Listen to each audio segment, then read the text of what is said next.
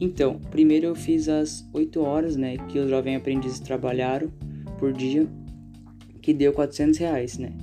Daí, 400 reais eu fiz dividido por 8, né, que deu 50 reais por hora.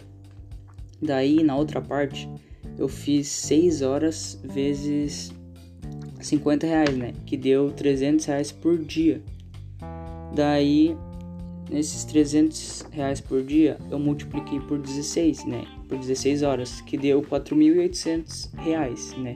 Que daí foi o total que os 16 aprendizes ganharam por dia.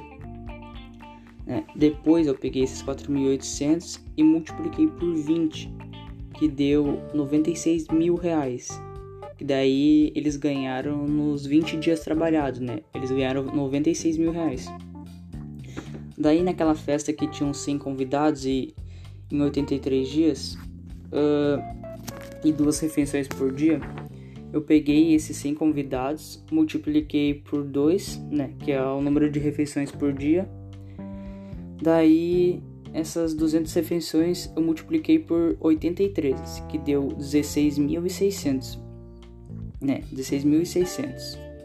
E depois eu peguei esses 16.600, né, e multipliquei por 20, né, que é, é o preço da refeição, que deu 332 mil reais, né. Então serão servidos 16.060 refeições nesses 83 dias, né, para os 100 convidados e terá um custo de 332 mil reais. Né?